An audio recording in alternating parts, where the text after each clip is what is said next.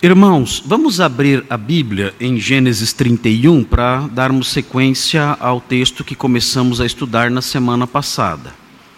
É Gênesis 31, nós leremos os versículos 1 a 16, dando sequência à exposição deste livro que temos estudado já há vários anos.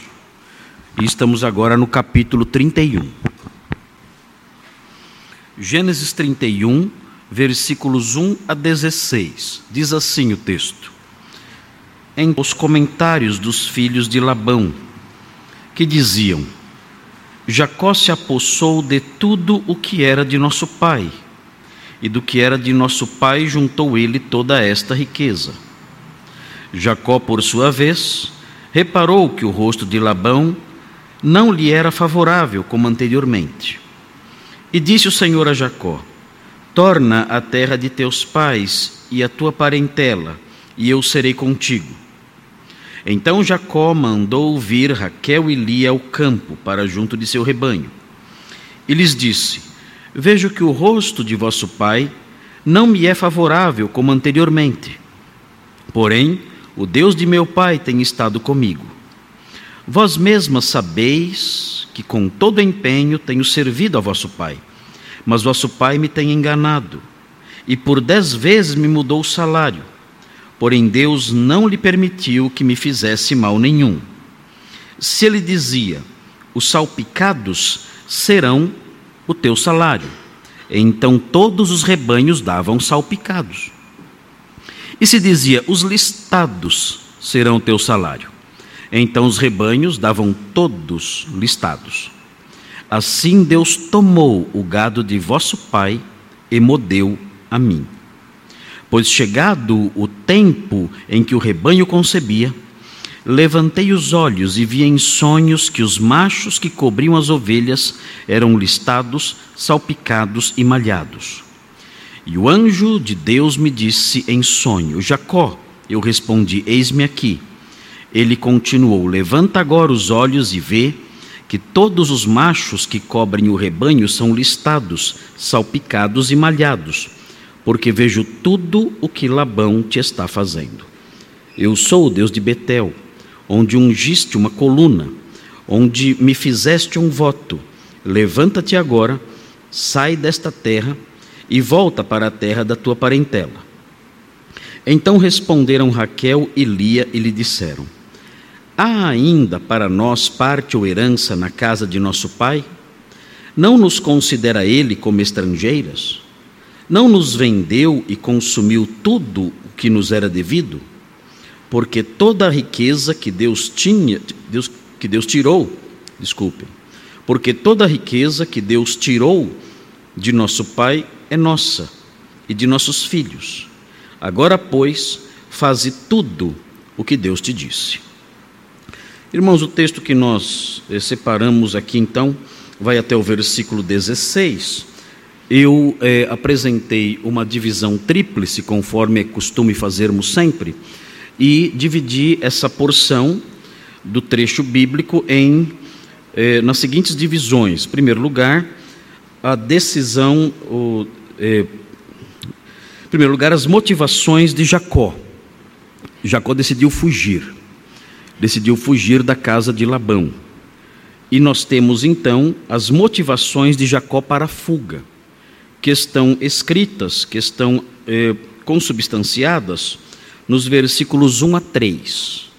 E nós estudamos na semana passada os versículos 1 a 3, mostrando as motivações de Jacó. Por que Jacó decidiu fugir da casa de eh, Labão?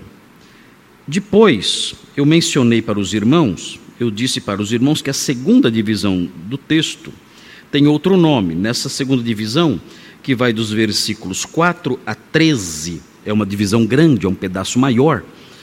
Nós dissemos que essa divisão consubstancia as justificativas de Jacó. Ele apresenta justificativas para fugir. E nós não vimos essa parte ainda. Nós vamos ver agora essa parte, as justificativas de Jacó para sua fuga. Ele, ele quer fugir da casa de Labão. As razões disso aparecem nos versículos 1 a 3, e nós já vimos, e agora veremos as justificativas que ele apresenta às suas esposas para fugir da casa de Labão. E por último, nós vemos nos, eh, nos versículos 14 a 16, nós veremos a aprovação a aprovação obtida por Jacó. Porque as esposas de Jacó aprovaram a decisão dele de fugir da casa de Labão, pai delas, pai de Raquel e de Lia. Elas aprovaram isso e elas dizem isso nos versículos 14, 15 e 16. Então, essa é a divisão do nosso texto e nós estamos caminhando sobre ele, entendendo essa história. Hoje, então, veremos, já vimos os versículos 1 a 3, e hoje nós veremos então as justificativas que Jacó apresentou para fugir da casa de Labão. Os irmãos devem entender que essa história não é apenas, não é simplesmente uma história de uma família. Os detalhes da história de uma família com suas diferenças e com suas uh, dificuldades ali de relacionamento. Não é isso. Nós não estamos lidando com isso aqui. O que aqui, o que nós estamos fazendo aqui é lidar com a história da salvação da humanidade. Nós não podemos perder isso de vista. Essa história faz parte de uma história maior. O que está acontecendo aqui é o caminhar de uma saga. É o caminhar de da realização dos decretos de Deus que tem por propósito, no final, salvar a humanidade por meio do advento do Messias, prometido já ali nas primeiras páginas de Gênesis. Então, o que aconteceu, como Deus agiu, para fazer com que o Messias, o Salvador do mundo, que nós conhecemos como cristãos e cremos ser Jesus de Nazaré, o que aconteceu para que Deus preparasse todo o cenário e um dia trouxesse ao mundo o Salvador. Então, quando nós estudamos o livro de Gênesis, nós aprendemos isso. É o que nós chamamos de a história da redenção. É a história da salvação da humanidade. Como Deus trouxe ao mundo aquele que salvaria pessoas, pessoas de todas as tribos, raças, línguas e nações. Então não se deixem enganar pela leitura de um texto isolado do ambiente geral do livro e do propósito geral do Espírito Santo ao trazer essas histórias para nós. Não se deixe enganar por essa percepção. A, nossa percepção deve ser, é, deve se desenvolver a partir de, um, de, uma, de uma concepção mais larga, mais ampla. Deus está mostrando como o Messias veio ao mundo, quais foram os passos, quais foram os episódios, quais foram os eventos que prepararam o advento do Messias. Nós temos isso aqui. Nós vemos aqui como Deus deu a Jacó uma família. Nós aprendemos isso no capítulo anterior como Deus deu a Jacó uma família, e nós aprendemos isso. Aprendemos também como Deus deu a Jacó um patrimônio, aprendemos isso também. E agora estamos vendo como Deus pega Jacó e leva de volta para a terra que ele tinha prometido a seus pais. Jacó então vai voltar para essa terra prometida a seus pais, e tudo isso tem uma relevância crucial para a história da salvação da humanidade. Por quê? Porque essa terra será herdada pelos descendentes de Jacó. Esses descendentes que agora são crianças, são os filhos dele, e que serão os pais das doze tribos. E entre esses pais das doze tribos há um que é Judá. E o Senhor escolherá a tribo de Judá para dessa tribo trazer o Messias ao mundo. E esse Messias um dia reinará nessa terra prometida a Jacó, a Abraão, a Isaac e a Jacó. Tudo isso então está sendo preparado para compor esse plano maravilhoso da salvação da humanidade, que envolve o advento do Messias pela tribo de Judá, um dos filhos de Jacó, que estamos estudando aqui, e, além disso, o preparo, o preparo de um cenário em que esse Messias um dia reinará sobre toda a terra. Nós cremos que um dia o Salvador, o descendente de Jacó, ele um dia cumprirá plenamente essas promessas relativas à terra e reinará sobre todo o mundo a partir dessa terra, a partir de Jerusalém, de uma Jerusalém restaurada. E nós cremos que isso vai acontecer conforme os profetas disseram que vai acontecer. Os profetas disseram: olha, um dia o descendente de Jacó, um dia o rei de Israel, um dia o Messias prometido aos patriarcas, um dia aquele de quem falam todos os profetas, um dia esse rei soberano governará todo o universo com um cetro de ferro e regerá as nações a partir de Jerusalém restaurada. E todos então se dobrarão diante dele. E toda a terra se encherá do conhecimento de Deus como as águas cobrem o mar, e ele reinará para sempre de mar a mar. Então, quando nós olhamos aqui nesse texto, as alusões a Jacó deixando a terra de Arã e se dirigindo para Canaã, nós estamos aqui vendo esse homem criando, participando de um contexto em que ele vai herdar essa terra. E essa terra será dos seus descendentes. E um dos seus descendentes um dia nascerá ali e será o rei judeu. E esse rei judeu morrerá e ressuscitará e um dia voltará.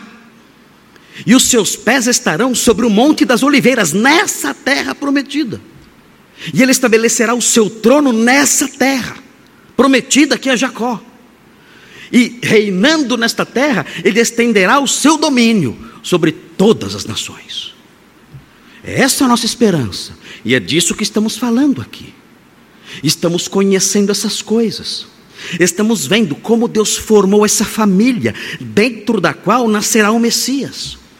Como Deus deu essa terra a esse povo, a terra que servirá de centro do governo messiânico sobre toda a terra. Como Deus deu essa terra a esse povo. Estamos estudando essas coisas, de modo que tudo isso está relacionado à história da redenção da humanidade. Grande parte do que estava sendo preparado aqui já se cumpriu. Dentro da tribo de Judá já nasceu o redentor. Dentro da tribo de Judá, dentro da família de Jacó, já nasceu o rei do universo. Ele já nasceu. Ele veio aqui. Ele viveu aqui. Ele provou ser o Messias. Ele foi rejeitado como os profetas disseram que ele seria rejeitado. Ele foi morto. Ele ressuscitou como os profetas disseram que aconteceria. Ele voltou aos céus, está reinando lá nos céus agora. E agora falta o momento em que ele voltará outra vez aqui. Desta vez, não como alguém que virá em fraqueza para dar a sua vida pelos pecados da humanidade, mas como rei soberano que virá para cumprir outras profecias, que virá para cumprir outras predições, quando ele estabelecerá o seu reino e governará as nações com um cetro de ferro. Estamos aguardando esse dia. E sabemos que assim como as profecias referentes à sua primeira vinda se cumpriram, nós cremos piamente que as profecias referentes à sua segunda vinda também se cumprirão um dia. E estamos aguardando isso. Mas estamos conhecendo como tudo isso foi sendo preparado. Lá no comecinho, como tudo isso foi sendo preparado. Agora, nesse capítulo, estamos vendo Jacó elaborando seu plano para voltar para sua terra. E ele vai voltar. E ele vai voltar e será então o herdeiro daquela terra. E os seus filhos vão crescer ali e vão se multiplicar ali. É a terra que Deus prometeu para eles. Eles serão depois levados para o Egito, onde serão escravizados, mas voltarão. Nos dias de Moisés e de Josué, eles voltarão para tomar posse da terra que Deus prometeu a Jacó. a Jacó, a Isaac seu pai e a Abraão seu avô. E vão tomar posse daquela terra. Aquela terra é deles. E, e toda a história da redenção vai se desenvolver ali. Até a vinda do Messias e até a segunda vinda do Messias que nós ainda aguardamos. Por isso é importante esse texto. Esse texto mostra isso. Vejam, Jacó agora está voltando para Canaã. Jacó agora está voltando para a terra de Israel, que mais tarde será conhecida como terra de Israel. Ele já tem uma família. Já tem uma família. Dentro dessa família vai surgir o Messias. Essa família vai crescer, vai virar uma nação.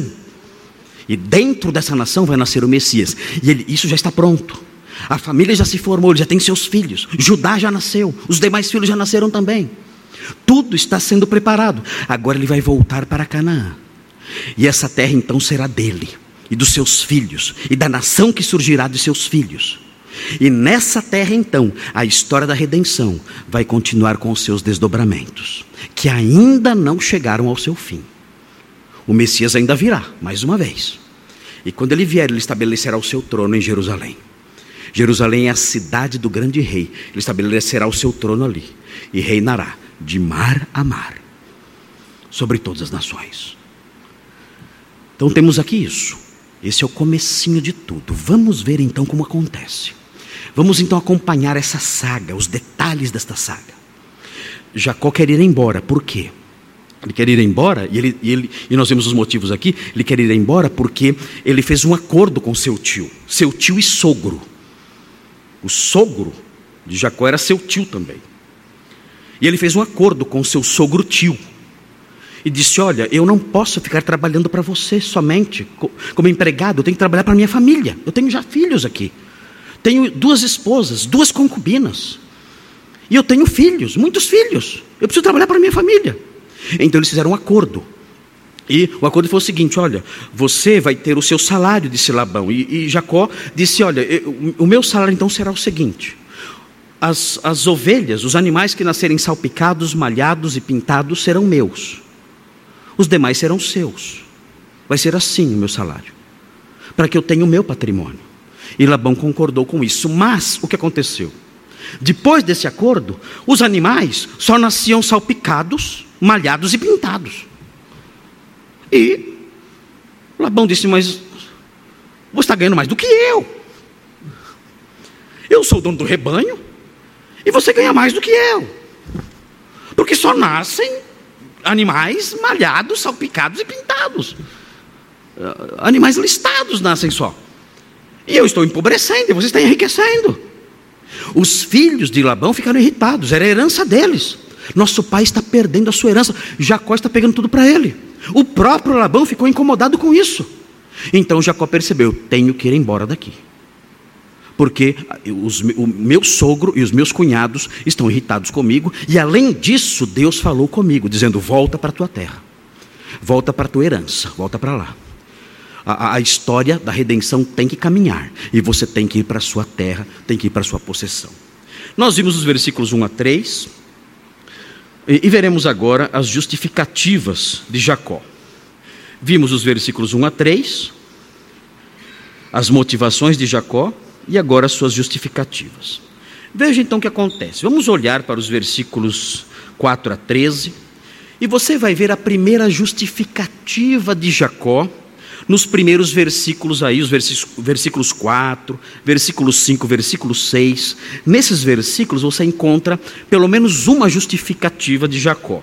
A justificativa que ele apresenta nesses versículos, versículo 4, 5 e 6, é que ele era, segundo aí a, a sua exposição, ele estava sendo odiado sem motivo.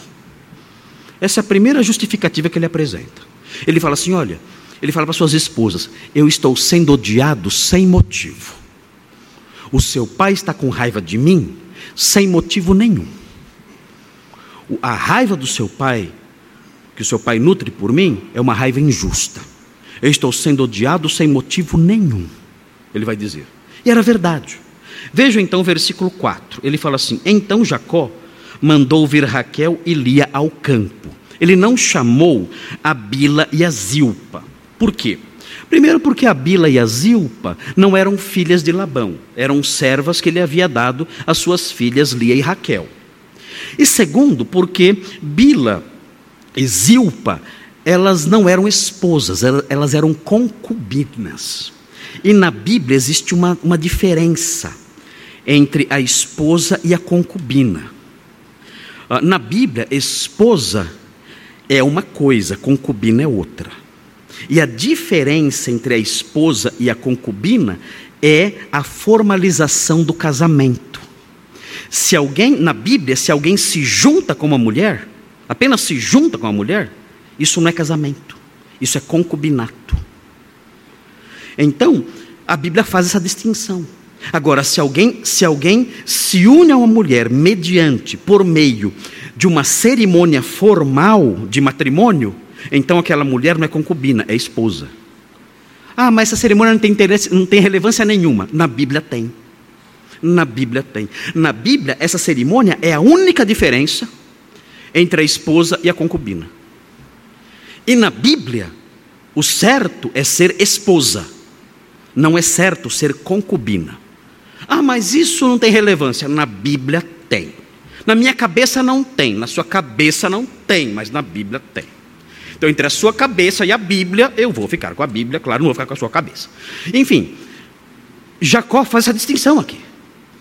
Ele chama, ele chama suas esposas, Lia e Raquel, e não chama as concubinas. Ele sabe que há uma diferença. Com Lia e Raquel eu me casei. Bila e Zilpa eu me juntei. Elas não são esposas, são concubinas. E toda a Bíblia, o Antigo e o Novo Testamento, vão fazer essa distinção. É que não dá para eu agora falar mais sobre isso, porque não é o assunto aqui do texto. Mas nós vemos essa, essa diferença aqui. Ele chama essas duas mulheres, suas duas esposas, ao campo. Por que ele as chama ao campo? Ele as chama ao campo porque ele quer ter uma conversa secreta com elas. Vocês podem pensar, mas ele não poderia ter uma conversa secreta em casa? Podia. Mas qual era o problema? A casa de Jacó era assim: quatro mulheres vários filhos, onze filhos pelo menos, mais servos e servas. E certamente Jacó se lembrou do que acontecia na casa dele quando ele era solteiro.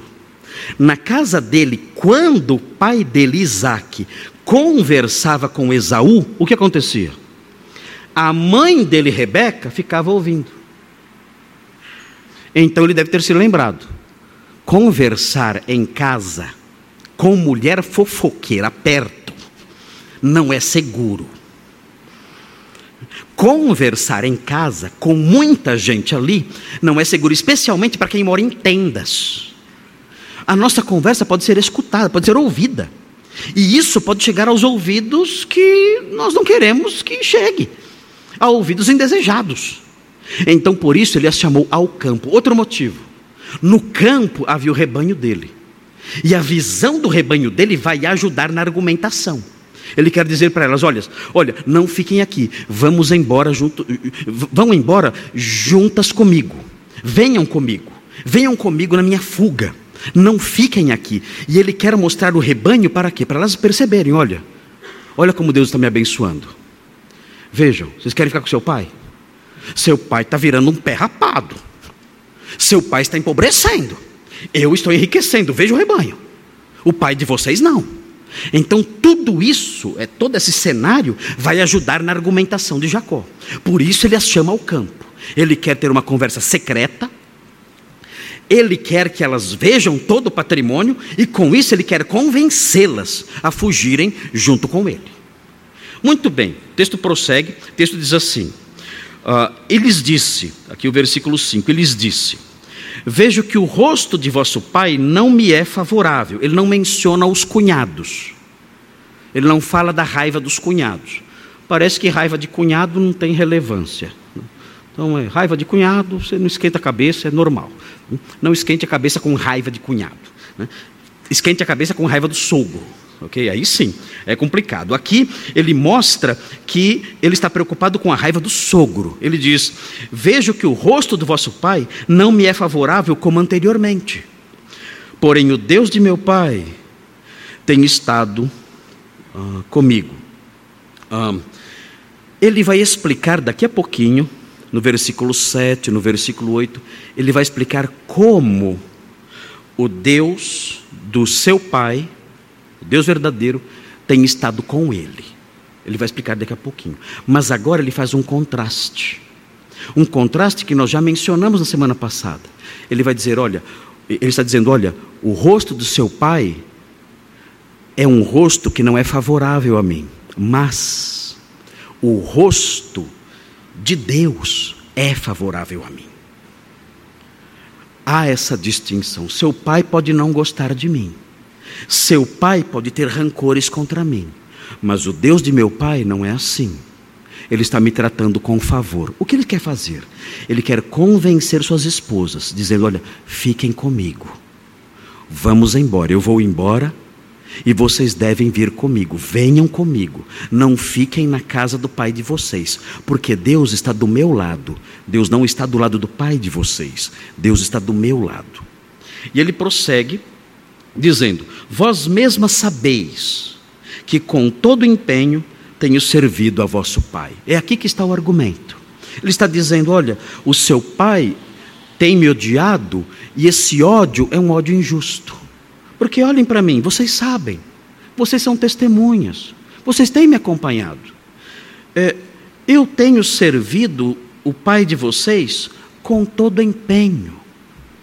Eu não tenho me aproveitado dele. Eu não estou enriquecendo, como os seus irmãos estão dizendo, eu não estou enriquecendo enganando seu pai. Eu não estou enriquecendo tirando coisas dele. Eu não tenho feito isso, vocês sabem disso. Eu estou prosperando porque eu tenho trabalhado com empenho, eu tenho servido o pai de vocês com todo empenho. Então, o ódio que ele tem contra mim, as acusações os rancores que ele tem contra mim, são infundados. São rancores injustos. Se os irmãos olharem o versículo 38, os irmãos poderão ver como era o trabalho de Jacó. Era um trabalho duro. E ele se empenha muito nisso, dia e noite independentemente das condições climáticas, ele está lá dedicado ao trabalho. Vejam o que diz o versículo 38, Jacó falando com Labão aqui, lá na frente da história. Veja o que ele diz no versículo 38.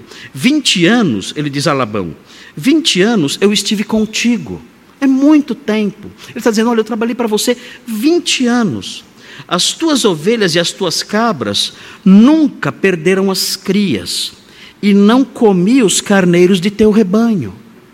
Eu nunca me aproveitei de você. Nunca peguei nada seu, nem um carneiro, nem uma cabra. Ele prossegue: Nem te apresentei o que era despedaçado pelas feras. Sofri o dano. Da minha mão requerias, tanto furtado de dia como de noite. Quando eu perdia algum animal, eu pagava. Se alguma fera destruía, matava algum, algum animal seu, eu pagava. Se algum ladrão roubava um animal seu que estivesse sob os meus cuidados, eu pagava. E ele prossegue.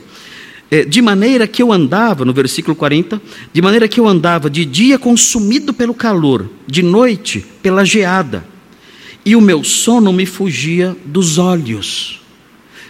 Labão, eu trabalhava para você no frio e no sol, eu não dormia à noite, eu não dormia trabalhando para você. Ele está dizendo aqui. E ele diz no 41: 20 anos permaneci em tua casa, 14 anos te servi por tuas duas filhas, e seis anos por teu trabalho. Dez vezes me mudaste o salário. Diz: 20 anos eu te sirvo assim. Eu me empenho, me empenhei intensamente no serviço, no seu serviço, em prol do seu rebanho. E ele então diz isso para suas esposas: Olha, o seu pai, o seu pai me odeia injustamente. Eu nunca o enganei. Eu nunca me aproveitei dele. Eu sempre trabalhei com todo empenho, com toda honestidade. Foi assim que eu agi. Eu quero ir embora agora? Eu quero ir embora porque ele me odeia. Mas lembrem-se, esse ódio dele contra mim é um ódio injusto. Eu não fiz por merecer esse ódio. Esse ódio dele é por inveja, não é um ódio justificado pelos meus atos. Então, com isso, ele vai apresentando suas justificativas. As suas esposas têm que segui-lo e ele quer que elas o sigam de boa vontade que elas decidam segui-lo, percebendo que as suas justificativas, as suas alegações são corretas. E ele diz: vocês sabem disso, vocês viram isso, vocês têm acompanhado a minha vida nesses 20 anos, vocês, vocês, vocês acompanharam o meu trabalho nesses 20 anos, vocês sabem que eu estou dizendo a verdade. E ele prossegue, depois que ele apresenta essa justificativa, ele apresenta uma outra justificativa. Essa outra justificativa começa no versículo 7. Ele fala o seguinte: olha, ele vai dizer o seguinte nos versículos 7 em diante: ele vai dizer assim: olha, eu sou vítima, além do seu pai me odiar sem motivo. Note bem, notem bem, eu sou vítima de desonestidade. O pai de vocês, sim, está me explorando. Eu sou vítima de desonestidade e eu só prosperei porque Deus me ajudou. O pai de vocês me odeia, sem motivo, essa já é uma razão para eu ir embora e vocês me acompanharem. E a outra razão é que o pai de vocês está me enganando. Ele já me, ele tem me enganado. E eu só não estou na miséria porque Deus tem me ajudado. Esse é o argumento dele agora na sequência. Vejam aí o versículo 7. Diz assim: Mas vosso pai me tem enganado, ele diz. É uma acusação séria. E, e, e, de que consiste esse engano? Esse engano consiste do seguinte: olha, o seu pai não cumpre o acordo. Nós fizemos um acordo. E o pai de vocês não cumpre. Esse é o engano. Era assim que Labão enganava Jacó. Ele não cumpria os termos do acordo. Era uma acusação grave, mas era uma acusação real. Ele não cumpria mesmo o acordo. Ah, o acordo era o seguinte, desde o começo: olha, os salpicados, os malhados e os listados são meus, dizia Jacó.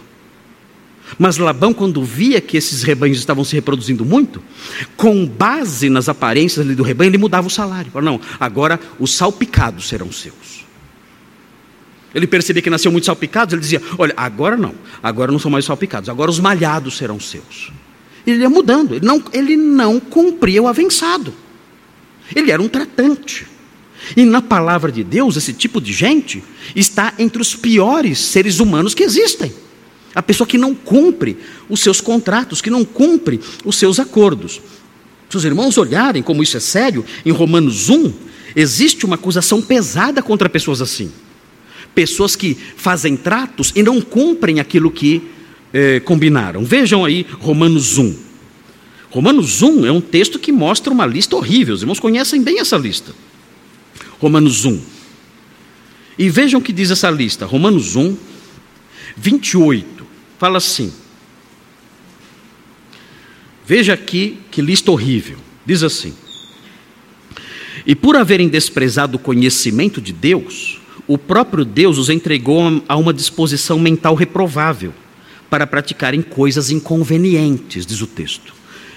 O texto está falando de homens que desprezaram o conhecimento de Deus e por isso se corromperam. E aí, o versículo 29 mostra como eles são. E na sequência diz: cheios de toda injustiça, malícia, avareza e maldade, possuídos de inveja, homicídio, contenda, dolo, malignidade, sendo difamadores, caluniadores, aborrecidos de Deus, insolentes, soberbos, presunçosos, inventores de males, desobedientes aos pais, insensatos, e havia uma outra palavrinha: pérfidos. O que são pessoas pérfidas? O que é um pérfido? O sentido dessa palavra, o termo assíntetos, que é o termo que aparece aqui, é alguém que não cumpre acordos tem muita gente assim hoje em dia. É a pessoa que não cumpre acordos. Ela faz um acordo, ela não cumpre, é um tratante. Ele é infiel nos contratos. ele faz um trato com você, ele quebra esse contrato para enganar você e tirar proveito. O que acontece aqui nesse texto que estamos, estudando, de Gênesis 31, é a acusação feita por Jacó de que Labão agia assim. Dizendo: Olha, Labão, o pai de vocês, é um enganador. E como ele é um enganador? Ele é desleal nos contratos ele não cumpre os acordos. Nós fazemos um acordo e eh, eh, eh, fechamos esse acordo, selamos esse acordo, damos nossa palavra e ele, no entanto, ele, ele muda. Ele não é fiel a isso. Ele é um homem desleal a isso. Labão era um homem mau. E Jacó está apontando isso, dizendo para suas esposas: Olha, fugem, fujam comigo, fujam comigo. Porque o pai de vocês, além de me odiar sem motivo, é um homem enganador, é um homem desleal, é um homem perverso. Eu só estou prosperando porque Deus está me ajudando. Se não for assim, se não fosse assim, eu não teria como eh, prosperar. O texto diz que ele mudou o salário de Jacó dez vezes. Dez vezes. Talvez haja um exagero aqui, né? talvez não tenha sido dez vezes. É, pode ser uma, uma, hipérbole. Nós às vezes falamos isso, né? Nós usamos, usamos expressões assim. Nós dizemos, olha, eu já falei isso mil vezes. Isso não é literal. Né? Significa que eu falei várias vezes. Então, quando o texto fala, olha, é, ele mudou meu salário dez vezes, pode ser uma hipérbole. Significa que ele sempre mudava o salário de Jacó. E o texto prossegue dizendo: Porém, Deus não lhe permitiu que me fizesse mal nenhum. E aqui, mais uma vez, o contraste. O pai de vocês me engana, tem me enganado. O pai de vocês tem tentado de todos os modos me explorar, quebrando seus acordos, mas Deus tem me protegido. O único fator que faz com que, que tem feito com que eu não caia na miséria completa e na perda total de tudo, é o fato do Senhor estar ao meu lado, é o fato do Senhor estar me protegendo. Irmãos, nesse ponto, é, é, é muito importante que nós observemos um princípio, é um princípio curioso que existe aqui, uh, e que deve nos servir de consolo, deve nos servir de esperança. E de que consiste isso? Ah, há um contraste aqui. Há alguém querendo prejudicar Jacó. Há alguém querendo destruir Jacó e tirar tudo dele. Mas Jacó diz: Deus não lhe permitiu que me fizesse mal nenhum. Isso aqui mostra algo interessante. Mostra que quando os maus tentam nos prejudicar, tentam prejudicar as pessoas que são alvos da aliança com Deus, como é o caso de Jacó. Jacó era alvo, era objeto da aliança de Deus. Ele estava numa aliança com Deus, ele era participante da aliança com Deus. Quando alguém tenta prejudicar aqueles que são é, objeto, aqueles que estão debaixo da aliança com Deus, ah, esses males só são atingidos em, em seus objetivos, o sucesso na tentativa de prejudicar só acontece se Deus permitir que isso aconteça. Labão fez de tudo para prejudicar Jacó e ele não conseguiu. E ele não conseguiu, o texto diz, porque Deus não permitiu que ele me prejudicasse. O Senhor, nos o Senhor protege aqueles com quem ele tem uma aliança.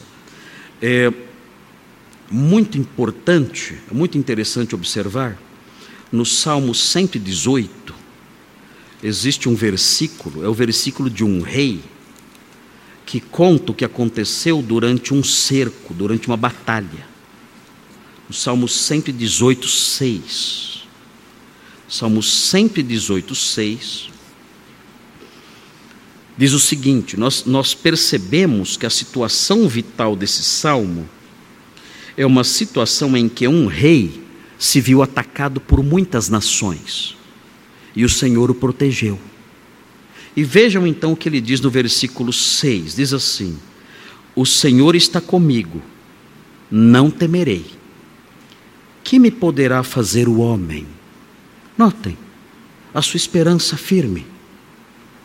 Eles, os homens se levantam, as nações se levantaram para, para me atacar, mas eu sou alguém que participa de uma aliança com Deus, e por causa disso, eles não puderam me fazer mal nenhum. O Senhor está comigo, não temerei. Que me poderá fazer o homem? O autor de Hebreus, quando se lembrou desse salmo, ele o aplicou aos crentes. Vejam o que diz Hebreus 13, 6. Hebreus 13, 6. Ele aplicou, o autor de Hebreus aplicou isso aos crentes. Ele diz o seguinte aqui: vejam é, o versículo 5 e o versículo 6. Diz assim, Hebreus 13: Seja a vossa vida sem avareza, contentai-vos com as coisas que tendes, diz o texto aqui. É uma mensagem que é o oposto do que o meio evangélico tem ensinado. O meio evangélico fala que você não pode se contentar com o que você tem, que você não pode aceitar ter uma condição humilde. Você tem que se revoltar contra isso, você tem que se rebelar contra Deus e tem que reivindicar riquezas. É isso que os falsos mestres ensinam. Eles ensinam os crentes a serem avarentos e revoltados contra Deus. Eles ensinam o avesso do que aprendemos aqui. O autor de Hebreus, porém, movido pelo Espírito Santo, diz: não, não é assim. Ele diz: seja a vossa vida sem avareza, contentai-vos com as coisas que tendes. Ele diz aqui: fiquem contentes com o que vocês têm, não sejam avarentos. Não fiquem brigando, querendo mais e mais e querendo enriquecer. E ele prossegue dizendo: De maneira nenhuma te deixarei. Não sejam avarentos, porque ele tem dito: De maneira alguma te deixarei, nunca jamais te abandonarei. E ele prossegue: Assim, afirmemos confiantemente: O Senhor é o meu auxílio, não temerei. Ele cita o Salmo 118. O Senhor é o meu auxílio, não temerei. Que me poderá fazer o homem? Ele diz nós podemos seguir em frente. Assim como Jacó via e percebia: olha, há alguém querendo me prejudicar, mas Deus tem me protegido. O Senhor me protege, o Senhor não permite que nada de mal me aconteça. Da mesma forma, nós podemos caminhar assim também, sabendo se algum mal contra mim for obtido, se algum projeto mal contra mim for realizado, isso só vai acontecer se o Senhor quiser que aconteça. E se Ele quiser que isso aconteça, Ele vai querer que isso aconteça para o meu bem. O próprio Senhor Jesus ensinou isso em João 19. Vejam o que ele disse a Pilatos em João 19. Pilatos disse a ele: Olha, eu posso matar você. Vejam, João 19. Pilatos disse isso a ele: Eu posso matar você. João 19, versículos 10 e 11 diz assim: Então Pilatos o advertiu: Não me respondes?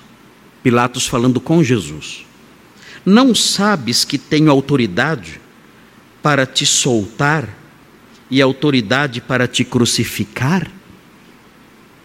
Eu tenho poder total sobre você, disse Pilatos. Eu posso te soltar agora, basta eu falar, e eu posso te matar com o pior tipo de morte, eu posso te crucificar. Veja a resposta de Jesus. Respondeu Jesus: Nenhuma autoridade terias sobre mim se de cima não te fosse dada. Você não poderia fazer nada comigo se o céu, se Deus não tivesse dado a você essa autoridade. Então, queridos, quando nós olhamos um texto como esse, e Jacó dizendo: Olha, Deus não lhe permitiu que me fizesse mal nenhum, isso deve gerar em nós tranquilidade, porque nós temos inimigos também. Nós que somos crentes, nós temos pessoas que querem nos prejudicar. Nós, nós temos pessoas que querem o nosso mal, na nossa família, no nosso trabalho, na nossa escola. Há pessoas que nos odeiam muitas vezes como Jacó era odiado sem motivo nenhum. Que mal fizemos e nós não entendemos. Nós nos deparamos com essas pessoas e vemos o seu rancor contra nós, e assim como Jacó, nós reagimos dessa forma, dizendo: Olha, eu não estou entendendo esse rancor, eu não estou entendendo esse ódio contra mim, porque eu nunca dei motivo algum para que esse rancor existisse. Jacó está dizendo: Olha, eu, eu, eu me empenhei, eu trabalhei com todo ardor pelo seu pai, e ele me odeia. Eu não entendo isso. E mais, ele não somente me odeia, não é somente o rosto dele que mudou comigo. Além disso, ele quer promover o meu mal.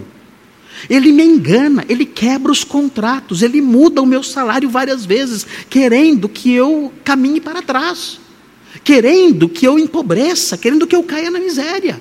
É isso que ele quer. Ele quer me prejudicar. E eu não entendo isso. Eu não entendo esse rancor e esse trabalho, esse desejo de fazer com que eu não prospere. E nós muitas vezes nos sentimos assim também, Senhor. Eu não entendo por que isso. Eu tenho agido de modo justo. Eu tenho sido benigno. Eu tenho estendido a mão, tenho ajudado. Eu não tenho dado motivo nenhum para ser odiado desse jeito.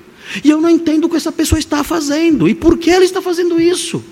Esse dilema que nós enfrentamos, que é um dilema comum na vida, que nos deixa perplexos, incomodados, sem entender nada, nós temos que aprender à luz da Bíblia que esse tipo de sentimento faz parte da experiência humana. É assim viver neste mundo. Nós não podemos ser ingênuos e entrar no desespero. Meu Deus, não entendo mais nada, estou ficando louco. Não. Assim é a experiência neste mundo. Neste mundo temos esse tipo de problema. Jacó enfrentou isso. Ele diz: Eu trabalhei 20 anos para você. Eu nunca entreguei a você um animal, um animal morto. Eu sempre arquei, inclusive, com os animais roubados e mortos pelas feras. E, no entanto, você, se, se Deus não tivesse interferido, você teria me despedido sem nada. Não dá para entender isso. Então, diante dessas coisas que nós enfrentamos, na família, no trabalho, na nossa vizinhança, nesse trato com pessoas perversas, com pérfidos, como Labão era, nós temos que lembrar disso. Nós temos que lembrar: olha, a minha vida é a vida de alguém que está debaixo de uma aliança com Deus.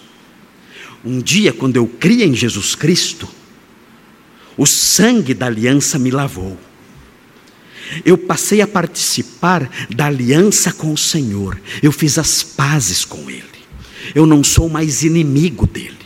Antes eu era um inimigo dele, mas depois que eu criei em Cristo, já não há mais nenhuma condenação para mim. Agora, sendo justificado mediante a fé em Cristo, eu tenho paz com Deus. Eu entrei nessa aliança com Ele. Eu sou um herdeiro dele. Então, eu posso caminhar seguro seguro como Jacó, sabendo que se alguém intentar o mal contra mim, esse projeto só vai prosperar se o Senhor entender que isso vai produzir algum bem sobre a minha vida. Então, sim. Então posso caminhar tranquilo, dizendo: qualquer mal que tentarem contra mim só prosperará se o Senhor que me ama aprovar. E se ele aprovar, é porque ele tem um propósito santo, amoroso e proveitoso para isso. Do contrário, nada disso prosperará. Eu posso então caminhar seguro neste mundo. Eu posso seguir em frente. Eu posso ter esperança. Eu posso ter segurança. Eu tenho um Deus no céu. Eu tenho um Deus no céu que controla as cores das ovelhas. Ele controla as cores das ovelhas. Ele controla a aparência dos animais. Ele controla cada detalhe da vida. Ele controla cada, cada detalhe genético, cada variação genética. Ele controla tudo. Ele é todo poderoso. E Ele é o meu Deus. E eu entrei numa aliança com Ele. Eu tenho paz com Ele. Pela fé em Cristo eu tenho paz com Ele. Eu estou debaixo da Sua graça, do Seu favor. Eu sou filho, herdeiro dEle. De modo que Ele olha para mim como seu filho, seu herdeiro santificado. E Ele cuida de mim. Se Deus é por nós, como termina o texto? Alguém quer arriscar responder a pergunta? Se Deus é por, nós, quem será contra nós? Quem? Então nós podemos seguir em frente sabendo, conhecendo a teologia da proteção divina. E essa teologia diz isso. Essa teologia mostra nas primeiras páginas das Escrituras, ela mostra: olha, as pessoas que entraram numa aliança comigo são objeto especial do meu cuidado. Quando alguém se levanta contra eles, eu as protejo.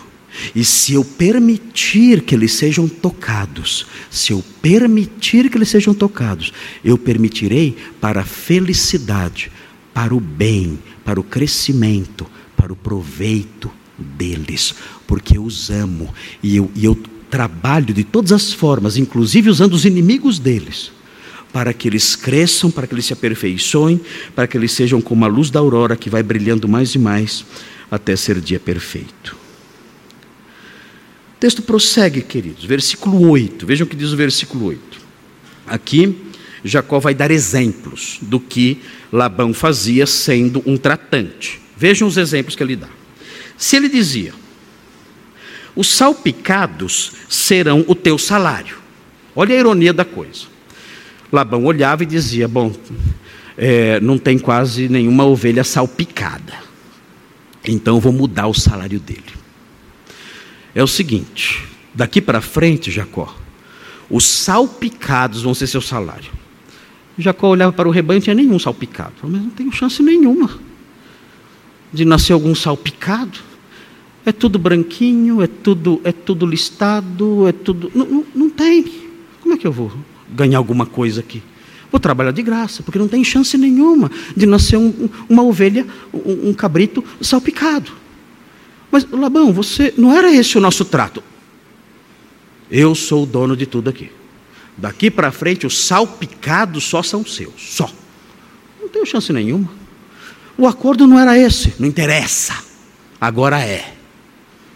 Ok, vamos lá.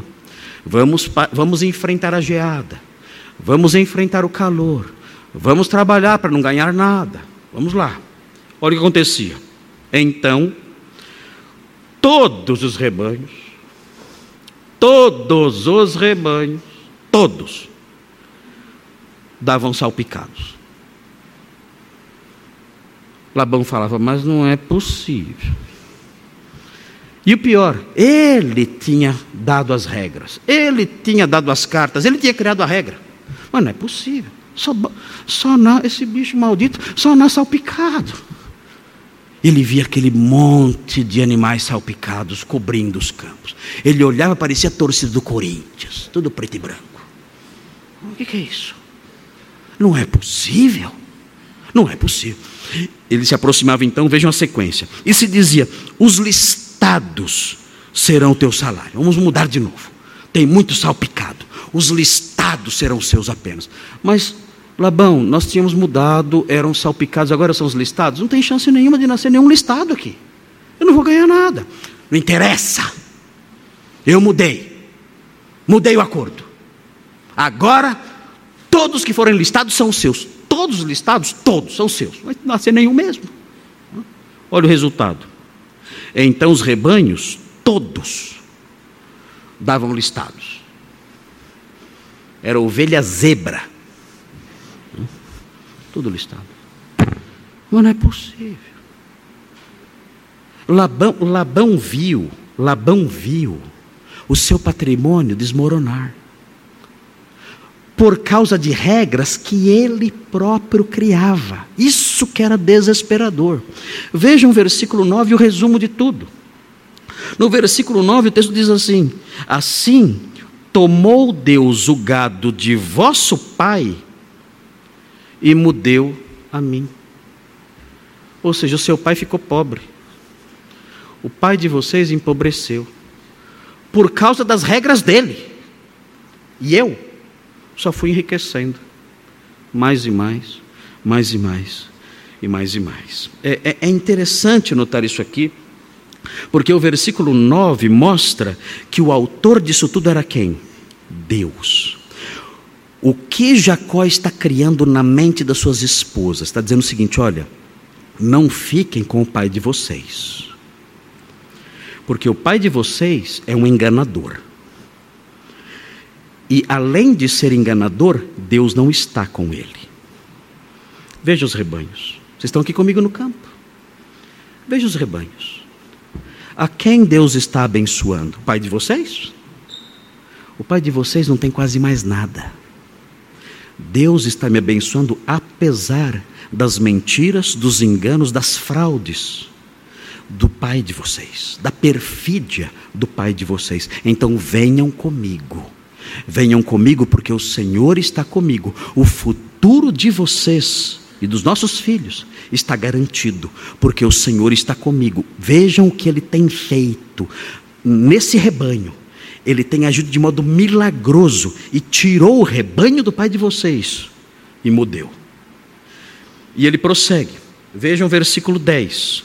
Ele diz: Pois chegado o tempo em que o rebanho concebia, levantei os olhos e vi em sonhos que os machos que cobriam as ovelhas eram listados, salpicados e malhados. E o anjo de Deus me disse em sonhos: Jacó, eu respondi: Eis-me aqui. Ele continuou: Levanta agora os olhos e vê que todos os machos que cobrem o rebanho são listados, salpicados e malhados, porque vejo tudo o que Labão te está fazendo. Aqui ele diz: Olha, eu tive uma prova. Eu tive uma prova de que Deus estava do meu lado. Que prova você tinha? Que prova você teve? Olha, além dos rebanhos nascerem com as características que me favoreciam, além disso, eu tive um sonho. Um sonho, sim, eu tive um sonho. E nesse sonho, o anjo do Senhor me apareceu. E ele, e ele me mostrou um rebanho. E esse rebanho tinha todas as características que me favoreciam. E esse anjo no sonho falou comigo. Ele falou comigo, mostrando, provando que tudo isso, essas características desses rebanhos, eram obra de Deus. Deus está do meu lado. Deus está me abençoando. Ele, ele se revelou a mim num sonho. E comprovou aquilo que eu já estava percebendo pela minha própria experiência. É, é interessante observar isso, um, porque é, naqueles dias, os dias dos patriarcas, é, nós vemos Deus falando muito por meio de sonhos. Deus agiu assim muitas vezes.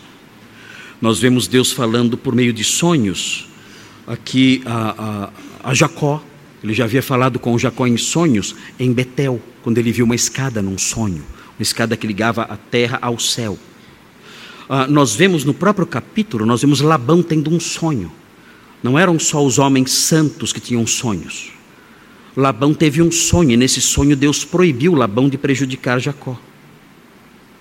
E no livro de Gênesis, nós, nós seguimos no estudo e nós descobrimos, por exemplo, José. José foi apelidado pelos seus irmãos de o sonhador, porque ele tinha sonhos, e sonhos que mostravam que ele um dia iria governar seus irmãos. E quando nós seguimos na leitura do, do, Antigo Testamento, nós descobrimos, nós nos deparamos várias vezes com Deus falando através de sonhos, tanto a homens santos como Daniel, como homens perversos como Nabucodonosor. E a história prossegue, a história da redenção prossegue, e nós chegamos no Novo Testamento e vemos, mais uma vez, nos dias do nascimento de Jesus, nós vemos Deus falando por meio de sonhos. Então, por causa disso, dessa presença, dessa forma de agir de Deus tão constante na Bíblia, nós tendemos a pensar que sonhos são veículos especiais de revelação de Deus, inclusive para nós. Então, se eu sonho alguma coisa, eu já acho Deus está falando comigo. Deus está falando comigo. Eu sonhei com algo e isso deve ter algum significado. Eu penso que eu sou Daniel. Eu penso que eu sou Jacó. Eu sonhei. Um, eu tive já vários sonhos que eu não, não, não consegui ver o significado. E eu fiquei pensando, o que será que isso significa? Bobagem, não significa nada. O que é o sonho? Sonho é um pensamento que eu tenho dormindo. Só isso. Sonho é um pensamento que eu tenho dormindo. Os pensamentos que eu tenho acordado já não valem muita coisa. Os que eu tenho dormindo valem muito menos.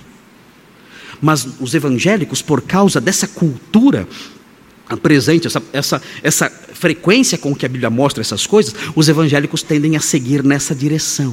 Ah, eu sonhei com algo. O que será que Deus está falando comigo? O que será isso? É uma revelação ou não é? Irmãos, esqueçam isso. Por que eu posso dizer para os irmãos com segurança, esqueçam isso? Por quê? Muito simples. Na Bíblia, os patriarcas, os profetas, os homens maus, como Abimeleque, como Nabucodonosor, que tiveram sonhos também. Esses homens todos, os sonhos que Deus dava a eles, prestem atenção, os sonhos que Deus dava a eles eram sonhos relacionados ao desenvolvimento da história da redenção. Os sonhos eram assim. Não era qualquer sonho, eram sonhos ligados à história da salvação da humanidade.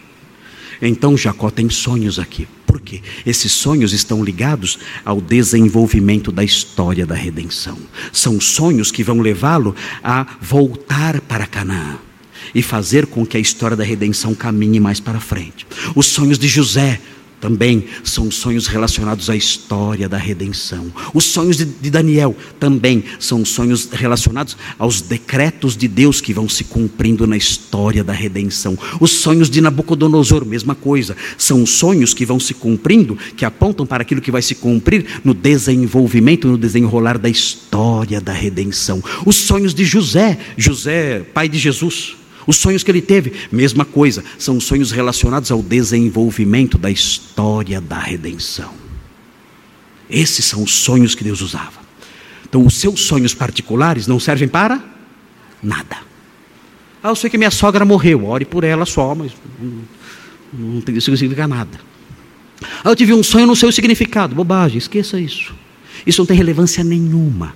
Os sonhos que a Bíblia aponta têm esse conteúdo, têm esse escopo, têm esse alvo mostrar algo relacionado à história da salvação da humanidade. Todos todos os sonhos que há na Bíblia, que Deus dá aos seus servos, têm esse objetivo. Sonhos particulares, sonhos com coisas da minha vida pessoal, esses sonhos não têm relevância nenhuma. Aliás, Aliás, quando a Bíblia aponta homens que usam sonhos particulares para dizer que Deus falou, a Bíblia condena esses homens. Quando aparecem homens na Bíblia dizendo eu sonhei com tal coisa, sonhei com outra coisa, dizendo, dizendo coisas relacionadas a sonho, coisas particulares, coisa da cabeça deles, a Bíblia condena esses homens. É muito claro isso nas Escrituras. Se os irmãos olharem Jeremias 23, vejam Jeremias 23, cuidado com isso aí. Muitos evangélicos pensam que sonho tem algum valor, e não tem valor nenhum. Vejam Jeremias 23. Jeremias 23, 25 a 29. Nós já compartilhamos esse texto aqui alguns meses atrás. Veja o que diz Jeremias 23. Vejam, vejam como agem os falsos mestres, os falsos profetas. Eles agem assim. Veja o que diz o texto. Jeremias 23, 25 é, até o 29. Tenho ouvido os que dizem aqueles, o que dizem aqueles profetas, proclamando mentiras em meu nome, dizendo: sonhei, sonhei. Veja o que os profetas falsos falam.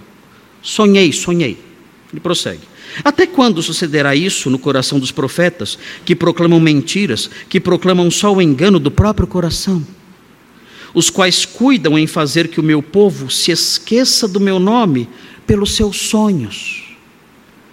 Ele diz: Olha, eles estão prestando atenção nos sonhos desses homens, estão se esquecendo de mim, dando atenção para sonhos.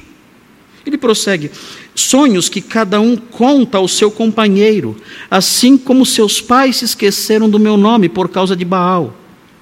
O profeta que tem sonho, conte-o como apenas sonho. Ele sonhou? Conta o seu sonho como sonho. Não tem nada a ver com revelação isso.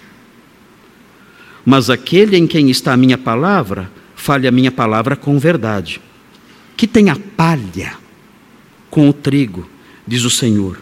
Não é a minha palavra fogo, diz o Senhor, e martelo que esmiuça penha? Isso é que é importante, a palavra de Deus, não sonhos. Vejam o versículo 31. Eis que eu sou contra esses profetas, diz o Senhor, que pregam a sua própria palavra e afirmam: Ele disse. Ele fala: esses homens que falam isso, eu sonhei, eu sonhei, eles anunciam coisas da sua cabeça e dizem que foi Deus quem falou. Então não sigam essas coisas, não sigam nada disso. Como eu mencionei para vocês, os sonhos presentes na palavra de Deus estão relacionados ao seu plano salvífico. Não são sonhos particulares, não tem nada a ver com os sonhos que nós temos nas nossas casas. Veja o que diz Zacarias, Zacarias no capítulo 10. Zacarias 10, 2. Zacarias 10, 2 é um retrato do meio evangélico. É assustador. Zacarias 10, 2 é um retrato do meio evangélico hoje. Foi escrito 400 anos antes de Cristo, mas parece que é uma descrição do que nós vemos hoje em dia. Diz assim: Porque os ídolos do lar falam coisas vãs, e os adivinhos veem mentiras. Tem adivinhos no meio evangélico? Tem, né? Tudo mentiroso. Tudo mentiroso. Só mentirosos tem. Ficam lá fazendo adivinhações e falam que, falam que é profecia. Mentira. São só mentiras. Contam sonhos enganadores. Já viram isso nas igrejas? Contam sonhos enganadores e oferecem consolações vazias. Ô oh, varão, o Senhor é contigo. Mentira. Mentira, seu mentiroso. Seu safado enganador. Fazendo promessas mentirosas para as pessoas. De prosperidade, de riqueza, de felicidade. Mentirosos, perversos.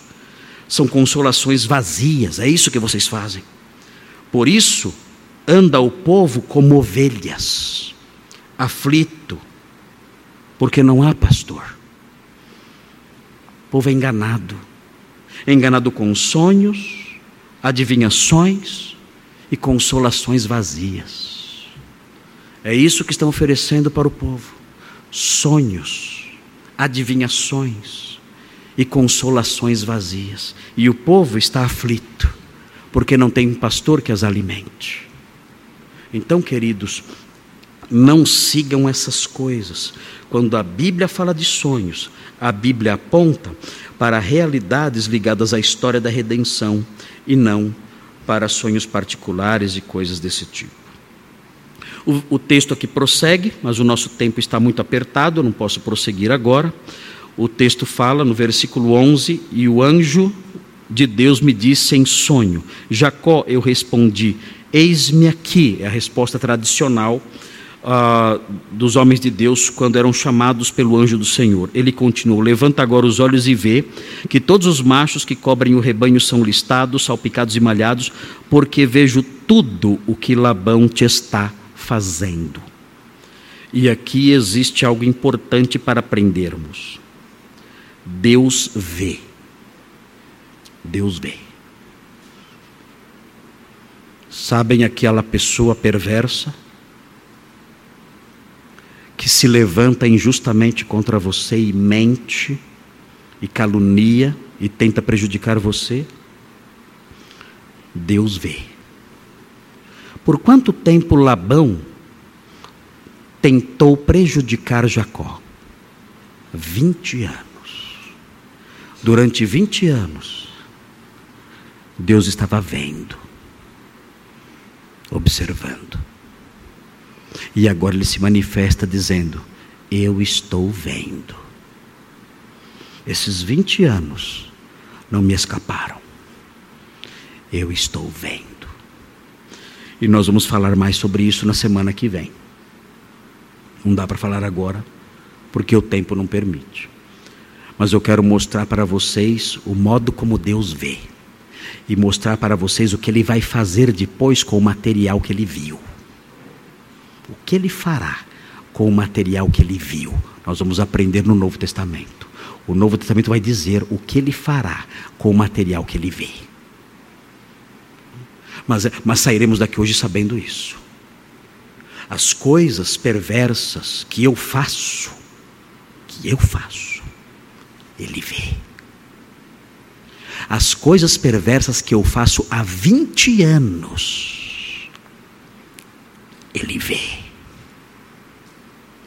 Ele está vendo há 20 anos o que você faz. E as coisas perversas que fazem contra você, Ele vê. E as coisas perversas que fazem contra você há décadas, Ele vê. É o seu olhar silencioso, varrendo a terra, contemplando os filhos dos homens, olhando fixamente para cada um. E um dia, esse Deus que vê, se levanta e diz: Eu tenho visto tudo. Chegou a hora de resolver essas coisas.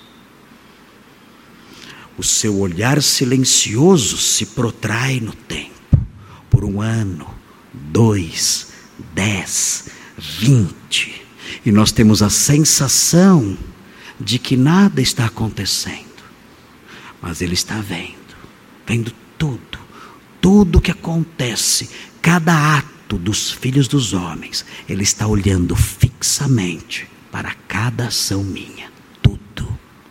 E um dia Ele se manifesta e diz: Eu estou vendo, eu vi. Chegou a hora de eu me levantar, porque eu tenho visto. Nós veremos textos aqui em que nós percebemos Deus vendo, Deus vendo o sofrimento do povo por séculos. Séculos. Ele vendo, ele vendo. E um dia ele se levanta e diz: Eu vi. E chegou a hora de agir. E aprenderemos isso no nosso próximo sermão. Falaremos sobre esse assunto. E essas coisas devem gerar em nós temor, porque Ele nos vê, e devem gerar em nós segurança, porque Ele vê também os nossos inimigos, aqueles que querem o nosso mal, aqueles que odeiam a verdade, aqueles que odeiam os justos e os santos, Ele vê. E algo mais que o Senhor vê. O Senhor vê o seu coração. E por ver o seu coração, ele sabe se você é um crente ou um incrédulo. Ele sabe. Ele, ele vê além das aparências. Ele sabe se seu coração foi lavado pela fé em Jesus ou se você é um incrédulo que não crê no Filho de Deus. Ele vê. Talvez eu não possa ver. Seus irmãos aqui na igreja talvez não possam ver e certamente não podem ver. Talvez você passe uma aparência disso, não sei, ou diga algumas coisas que possam confundir, mas ele vê. Ele vê. E se você não é um crente, ele sabe, ele enxerga, ele olha para a sua alma, ele vê na sua alma a marca da incredulidade. E ele vê no seu coração a sombra da incredulidade e da rejeição. Ele vê na sua mente a sombra escura do desprezo pela verdade e pelo Evangelho. Ele vê. Ele vê o seu desprezo pelo Evangelho, ele vê tudo. E em face disso, eu, eu, quero terminar agora dizendo o seguinte: sabendo que o Senhor Deus vê todas essas coisas, você deve se aproximar dele e dizer: Senhor, o Senhor é o Deus que vê. O Senhor é o Deus que viu durante décadas as maldades de Labão. O Senhor é o Deus que viu durante gerações as maldades dos egípcios contra, contra o seu povo. O Senhor vê todas as coisas, o Senhor vê os corações dos homens, e o Senhor vê o meu coração. E o Senhor sabe que eu sou um incrédulo. O Senhor sabe que eu rejeito o Evangelho. O Senhor vê tudo que há em mim.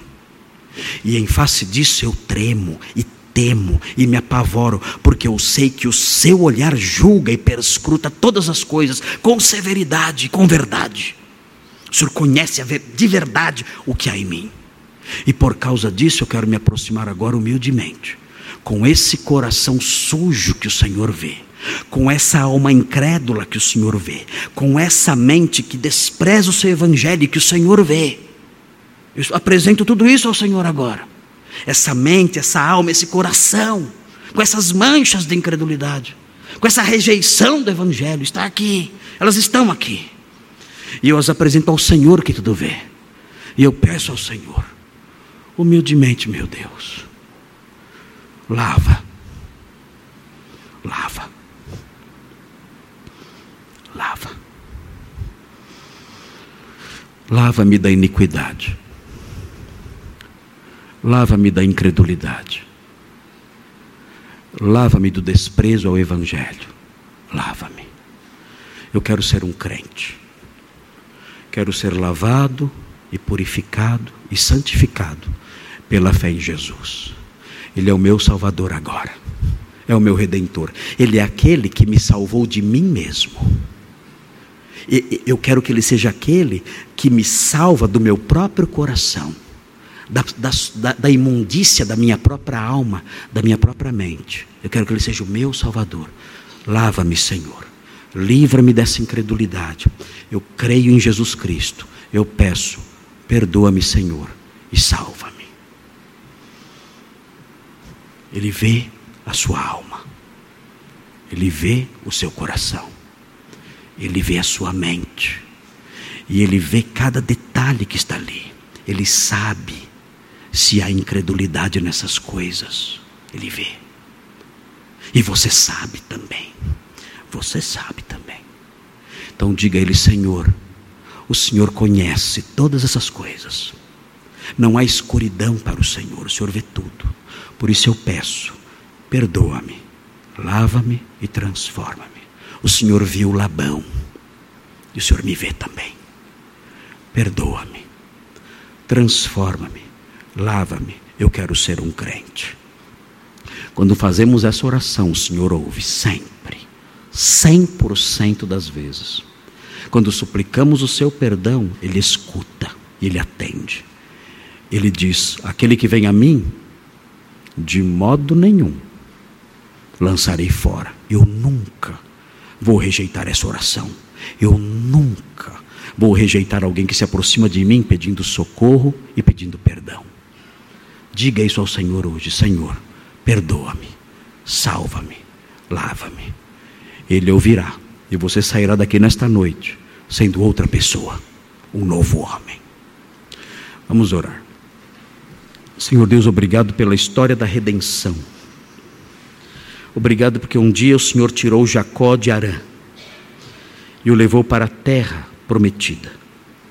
E ali uma grande nação surgiu. E dessa nação nasceu o Messias. O Messias que um dia governará todo o mundo, a partir daquela terra que o Senhor prometeu aos patriarcas. Muito obrigado por essa esperança, por essa história linda, por essa história rica. Obrigado porque esse Messias não foi o Messias que salvou apenas o povo judeu. Não foi o Messias que veio salvar apenas os descendentes de Jacó, mas o Messias que deu a sua vida pelo mundo inteiro, o Cordeiro que tira o pecado do mundo. Deus, obrigado por essa verdade.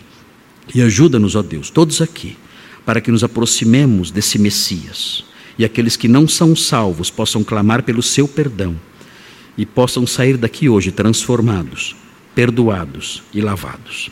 Pedimos essas bênçãos ao Senhor, em nome de Jesus. Amém.